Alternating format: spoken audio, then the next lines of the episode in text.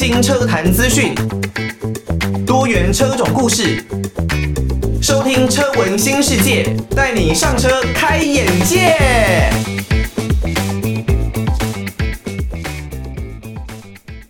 各位听众朋友，晚上好，欢迎大家收听车闻新世界，我是主持人艾格。那这是车闻新世界第三集的节目哦。前面两集的节目呢，我们针对两款的汽车，分别呢是 Mazda 的 MX-5，还有 Toyota 的 GR Yaris，跟大家呢进行了两集节目的讨论。但这两款的车型呢，对很多人来说，可能是比较偏向于乐趣、驾驶趣味这样子取向的车款。对于实用度来说，好像是并没有这么的实用的车型了。所以呢，在这一集的节目，我们要来讨论的一款车，就是针对很多的都会移动或者呢是代步需求来产生的一款车型，那就是呢过去在台湾或是在世界各地，其实都卖得相当不错的 Honda，它的这一款车型哦，Fit。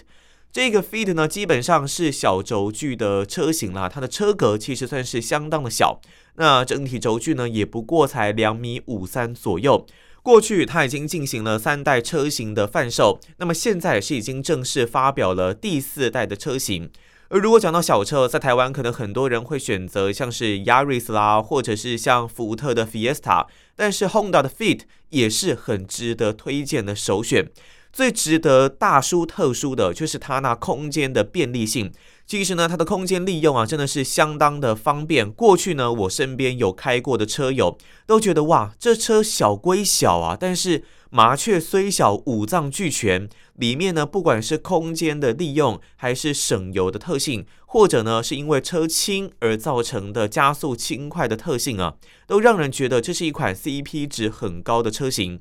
过去呢，它只有汽油的版本在台湾出现哦。那最顶规的价格大概是六十九点九万左右。不过呢，在这一次第四代的 Honda Fit 所发表的车型来看，它有汽油版本跟油电的版本。在汽油版本方面呢，售价已经是来到了七十四点九万，这是正式公布的售价。那在油电版本呢，则是拉到了七十九点九万哦，这还已经是砍掉七万块的价格哦。原本它所公开的售价可能会是八十六点九万哦，直到正式公布的时候呢，才下修到了七十九点九万啦。不知道是不是因为听到了大家觉得哦，这一代的 Honda Fit 这样子的价格实在是太贵了，很多人可能都没有办法下手的声音，而做出价格下修的动作。不过无论如何，跟上一代的 Fit 在台湾的这个台币的售价相比的话，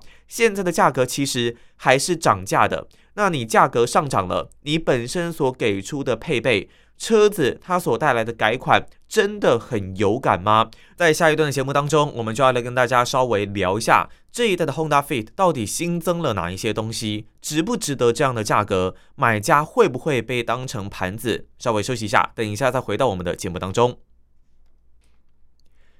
基本上呢，以 Honda Fit 这样的一个车型设定哦，它主要所要满足的客群就是大概在常在都市里面移动，然后呢以代步需求为主的车主。那这样子的车主呢，其实不管是男性或是女性，都是能够纳入到 Honda Fit 所要攻略的一个版图之中。所以对于这些人来说，他们对于这样子车型的想象还有印象，就应该要是很便宜，或者是说 CP 值必须要很高。但是呢，既然这一代车型已经没有很便宜了，汽油版大概七十四点九万，那油电版则是会要攻到七十九点九万。而如果呢是原本他们这种八十六点九万的预售开价，那可能就是要以这种四米的小车型直接攻上 Toyota Cross。类似这样子的车格之间的征战，那对于大家来说，这就是比较难以接受的一件事情哦。你这样子的小车要怎么去跟这些休旅车做价格带的竞争？不过无论如何，最后呢，汽油版的价格预售价格是七十四点九万，那油电版则是拉在了七十九点九万这样子的价格，但还是不便宜啊。他们到底新增了哪一些东西呢？我们就从几个面向来稍微的看一下。首先是在外观的部分，其实呢，在车子的外观设计上，可能在九零年代左右是以方方正正、有棱有角这样子的一个方式来做一些的策划还有设计。但是呢，到了后来两千年到二零一零年初左右，又大概稍微会变成比较圆润流行的风格。那近期呢，又有一些车款可能慢慢的在改为比较粗犷，改为比较有这种呃有棱有角这样子的感觉，比较硬派的作风。那这一代的 Honda Fit，我觉得它感觉起来是更加的可爱。对于女性车主来说呢，肯定是会很有吸引力哦。尤其是它的车头啊，因为呢，它这一次是几乎全部都配上了 LED 灯，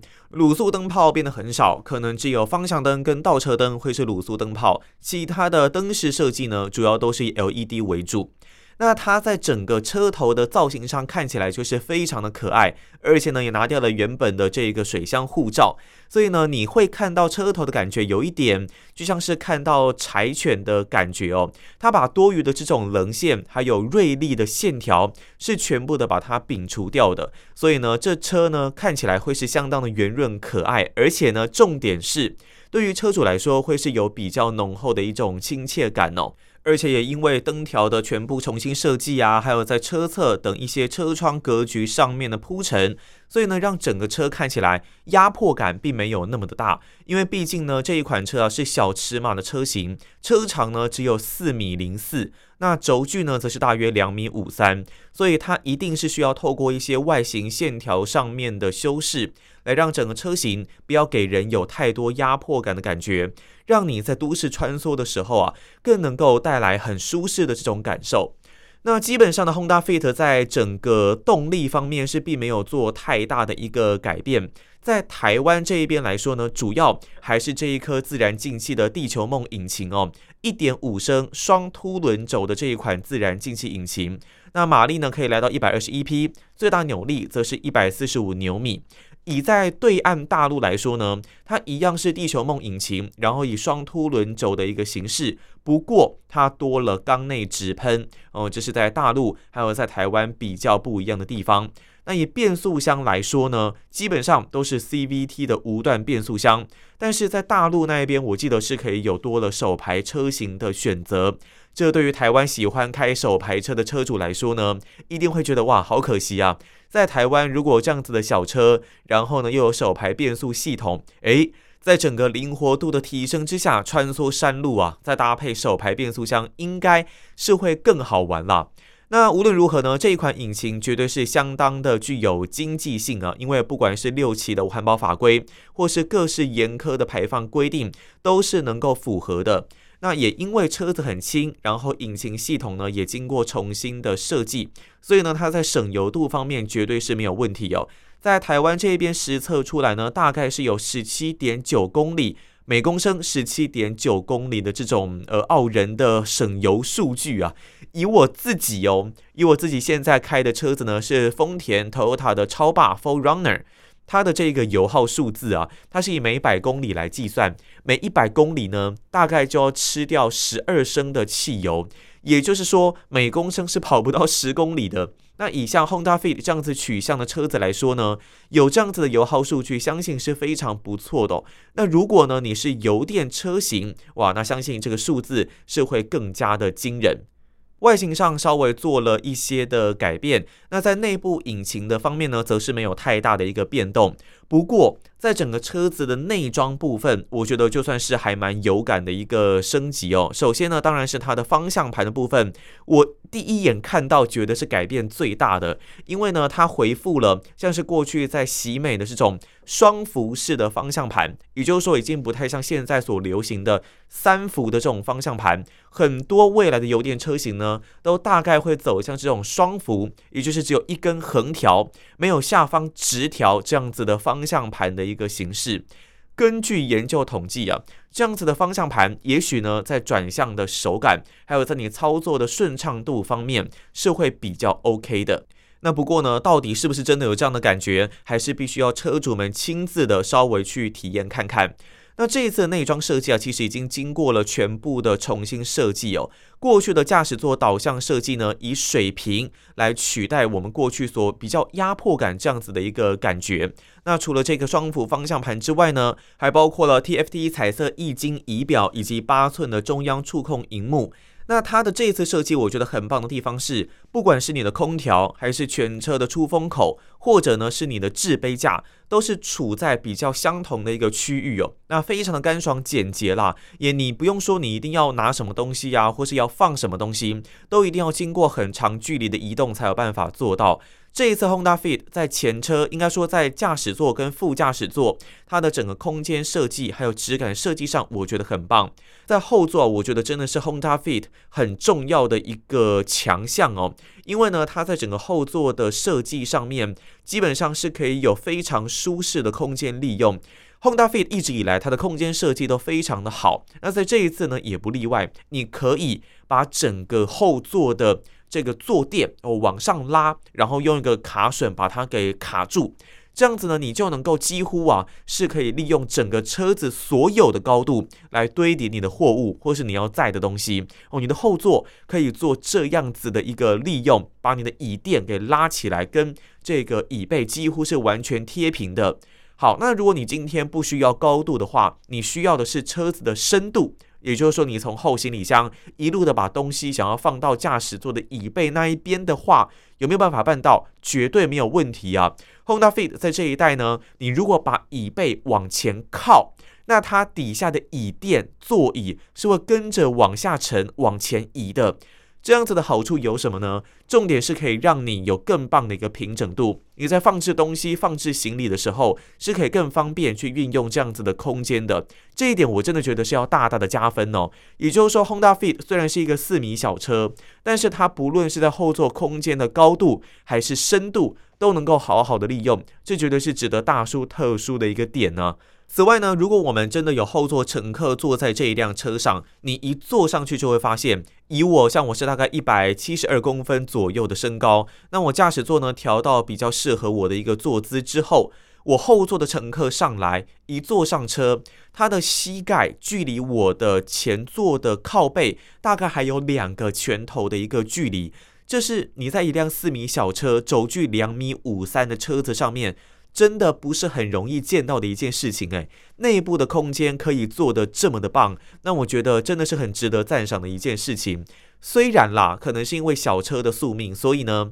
在头部的空间上面会稍微比较局促，但是呃，应该也不太至于造成很大的压迫。另外就是它的这个这次座椅的面料，我觉得真的是相当的舒服。它在整个这种绒布材质的设计上面，让我摸起来、坐起来都觉得是很惬意的一件事情。甚至有人说啊，这样子的一个座椅，呃，绒布的设计是不输给进口车的设计哦。所以呢，如果你以这样子的价格买到这一款车，是可以享受到非常棒的一个乘坐品质的。另外还有一个部分，其实就是在这一次以驾驶来说，在电子手刹车方面是一个标配，也就是说我们是有配置这个电子手刹车还有 Auto Hold。但是呢，如果是在对岸的话，那它还是以传统手刹车的一个形式。如果真的要比较的话啦，我个人还是比较喜欢传统手刹车，我不太喜欢脚踩的刹呃这个手刹车，或者呢是这种电子手刹车，感觉好像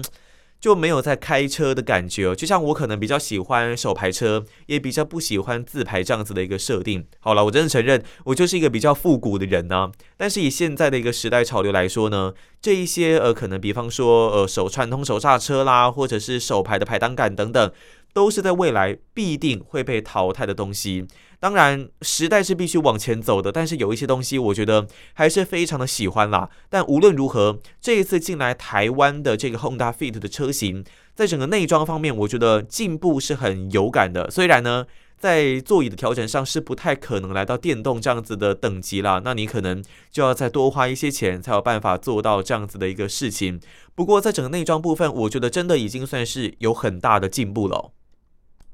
前面我们讲完了 Honda Fit 在整个外观，还有它在引擎动力上面以及内装方面到底有多了，或者是维持了哪一些东西。那接下来呢，我们来聊一下的就是它的驾驶体验的部分了。驾驶体验呢，首先当然我最先感受到的是我的屁股了，因为我屁股呢坐上这个坐垫。真的像我前面所说的，是相当的舒适的。它的软硬我觉得很适中，那高度方面也没有太大的一个问题，一样是做手动座椅的调整。它的绒布设计啊，真的让我觉得非常的有感，真的很像是进口车的感觉。大家有机会的话，真的可以去展示间来试坐看看。那以它这一次日本还有台湾的合作模式来说呢，基本上在台湾这一边的制造是掌握了百分之三十的零件，可能比方说像是座椅的这个呃边皮的材质，或者呢会是一些缝线的部分。那但是呢，在日本这一边，包括了引擎、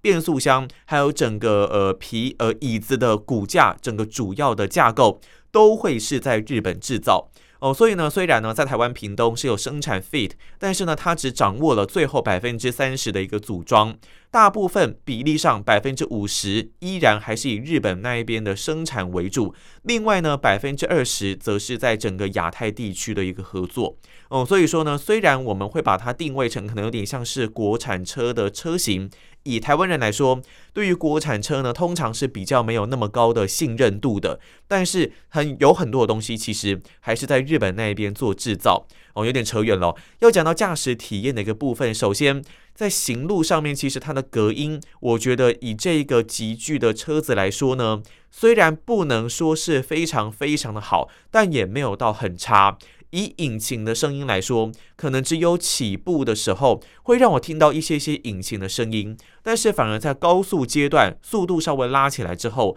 这个引擎的声音呢就会变得比较小声，甚至可以说是比较没有啦。在整个开起来的感觉算是还蛮不错的。那在整个行路的质感上面呢，还有另外一个重点呢，就是它的悬吊系统的部分。虽然呢，它这次还是一样维持前麦花臣后 H 型扭力梁这样子的一个悬吊设计。不过呢，它有重新的经过一些底盘上面的调教，另外就是在后避震的上座，它是以铝合金的材质来制作的。另外呢，在橡皮还有衬垫都是经过了重新的设计，所以呢，在整个行路质感的方面，我觉得是有提升的，感觉起来更舒适。那在整个隔音方面，也许在这个部分也是有做了更多的强化。这也是大家在去展示间试车的时候，也许可以稍微去多注意一下的一个部分。还有一个地方哦，就是在它的 A 柱的地方，在过去的车型呢，它的 A 柱其实大概可以分为两根，前面的那一根呢，很接近前挡风玻璃的那一根，算是真的 A 柱。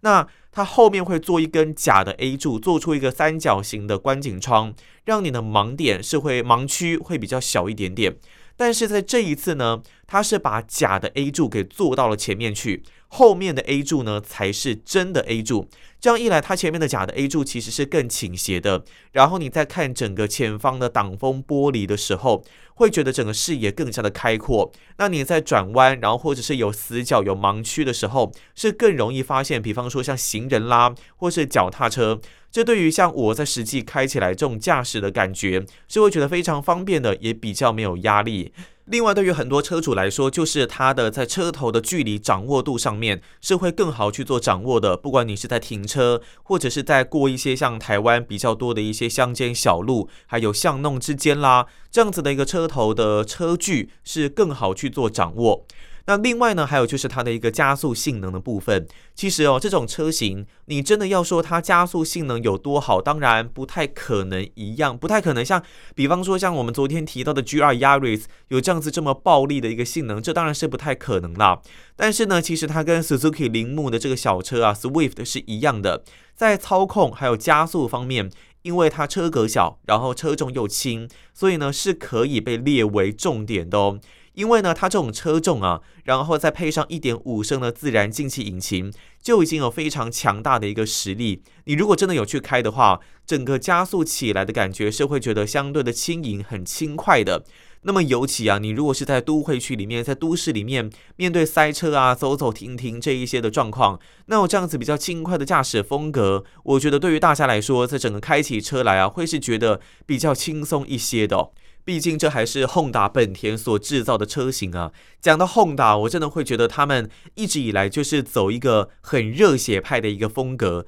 不论是过去我们所知道的喜美，在台湾呢，九零年代也是掀起了很大一阵的改装潮。大家呢，如果刚要买车子，你又想要维持热血的风格，那一定 Honda 喜美就是这种。会必须要入手的车型啊，K 八、K 九都是大家津津乐道的车款。那后来呢，随着时代的演变，他们也出了包括了 Type R 类似这样子很竞技、很热血的车款，还有车迷们看过头文字 D 的都不能忘记的经典 Honda 的 S 两千这种超高转速逼近九千转的超热血车型，有着难操控，然后呢，你必须要一定的驾驶技术才能够驾驭这辆车的特性。时至今日，到现在二零二二年，当年的 AP One 或 AP Two 的 S 两千的车型都还是要价不菲。你可能呢保养的好的车子，有的时候啊两百多万都还是有可能必须要支付的代价。不要忘记，这车呢，在当年也不过一百多万左右啊。所以呢，还是老话一句啦，你现在真的要说车子是负资产吗？有一些特殊车款可能不见得是这么一回事。那你要说车子可以拿来投资吗？好像对于大众车款来说，也不是那么简单的事情哦。那当然，这就是见仁见智了。不过对于混搭来说呢，我对于混搭的情感真的，其实他们当年到现在已经是经历了很长的一段时间，还有一些的过程。在台湾呢，虽然热血的车款渐渐被拿掉，但是呢，还是有很多的贸易商有导入这些热血的车型。我们还是希望，除了有这些家用的车型之外，能够有一些热血的车款来让大家感受一下驾驶乐趣啊。那我觉得这样子的 Honda 才是有味道的一个 Honda。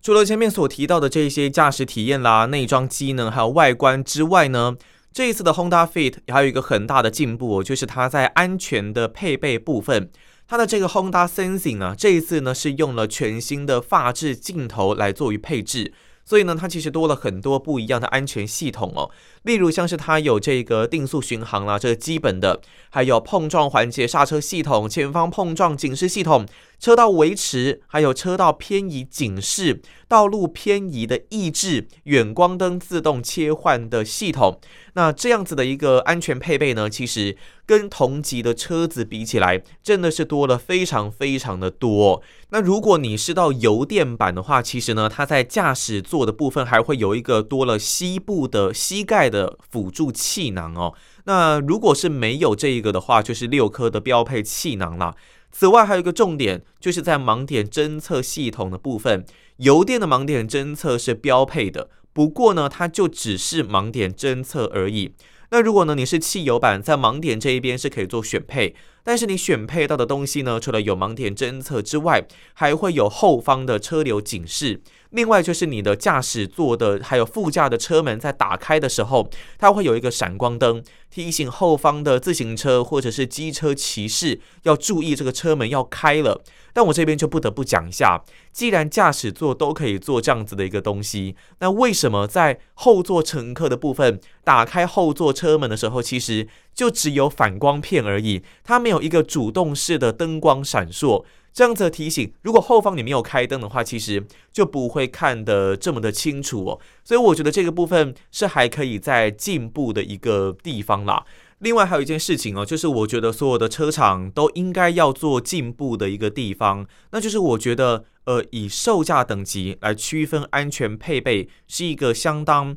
不好的一个行为哦，为什么一定要用你的付款的高低金额来决定我对你的安全保护有多少呢？理论上，我觉得价格的差异应该就只能差在，比方说引擎动力的差异，或者呢是一些空间机能上面的差异，驾驶享受的差异。但是，我觉得开车最基本的。就是你车厂要把这一辆车子，无论价格高低，只要它是可以上路的，你的安全性都应该要是毋庸置疑的程度。那你说气囊的颗数，以前 Toyota 也干过这种事情啊。哦，比较便宜的车气囊比较少，那比较贵的车呢？哦，气囊就比较多一点，好像安全性保护就会比较多一点点。我觉得真的不应该这样哦，应该要做的是你所有。不管你是什么样的车型，不管你是什么样的级距，你的安全配备都应该一视同仁。像 Volvo 现在这个部分就做得很好，Toyota 现在也是朝着这样的路在走。那我觉得其他的车厂都应该要朝这样子的一个方向迈进哦。好，那等一下呢，下一段的节目我们就要来讨论一下这一代的 Honda Fit 可能有哪一些值得考虑的地方，或者是说它的缺点到底有哪一些呢？前面我们讲了很多 Honda Fit 的优点，但是当然这一类型的车，不管是什么车型啦，都一定还是会有一些的缺点。首先，当然就是在这一些主动的安全配备部分。虽然这一次呢，他们用了发质镜头制作了全新的 Honda Sensing，但是呢，包括了像是它在 ACC 的部分，依然还是没有办法达到全速域的水准。它目前呢，还是在三十公里以下就会有一个解除的情形来发生。当然，如果真的引进到国内之后，其实可能很多的改装店家可以针对这个方面做其他的一些修正。那原厂也说过，呃，之后呢，在二零二二年、二零二三年式的车型，基本上都不会有这个 ACC 全速域的一个情况。我觉得以现在各种 Level Three、Level Two 的这种自动驾驶的科技开始出现，这个部分在这样子的车型上面是可以做更多的运用的。另外呢，在车体的结构还有刚性的方面，我觉得也还，当然说这是这种小车可能它一定会有的宿命啦。但是如果是以欧洲车系的标准来说呢，它一定是更扎实，然后刚性是更好的。不过这其实当然就反映在价格带上面哦，但还是希望可以有在更进步的一个表现。另外呢，就是虽然它在整个行路的质感方面，我觉得是有提升的，但是在高度的稳定度上是还可以做提升的。如果呢，你真的是很着重于在高速公路上整个车子平稳，非常像 Volvo 这样子坦克车一般的稳定度还有静谧度的话，那这一辆 Honda Fit 可能就不太容易满足大家的一个需求。至于说其他部分，我觉得真的以这个价格带的车子来说，已经算是做得很不错了。不过，当然这一次的价格确实还是上涨的。如果说真的要我做结论，觉得这台车值不值得这样子的价格，我说实在，以它后来所公布的这种七十四万九、七十九万九这样子的一个售价，再搭配上它这一次多的这一些安全配备，还有重新的设计。我觉得这个价格算是 OK 的啦，还算是可以接受的。但是当然会希望说可以再便宜一点点。不过无论如何，我觉得还是算值得。但是你真的要说 CP 值很高，是绝对不到。但就是一辆可以值得入手的一款车型。那以各家车评对它的一个评论来说呢，基本上。算是好评居多，不过还是有一些的缺点，大家都还是可以参考看看哦。那车闻新世界呢，是一档以车辆交通工具为主的一个新节目哦。那不管是汽车、机车、自行车，其实都在我们的讨论范围之内。如果呢，你对于我们的节目有任何的建议，或者是你有想要分享你跟自己的车子之间有什么样的故事，都欢迎可以寄信到台北北门邮政一千七百号信箱。或者是 email 到 l i l i 三二九 at m s 四五点 h i n e t 点 n e t l i l i 三二九 at m s 四五点 h i n e t 点 n e t 这两种的方式都可以来跟主持人艾格做更多的沟通还有联系哦。那我们这期节目就到这边告个段落，下一期节目再见喽，拜拜。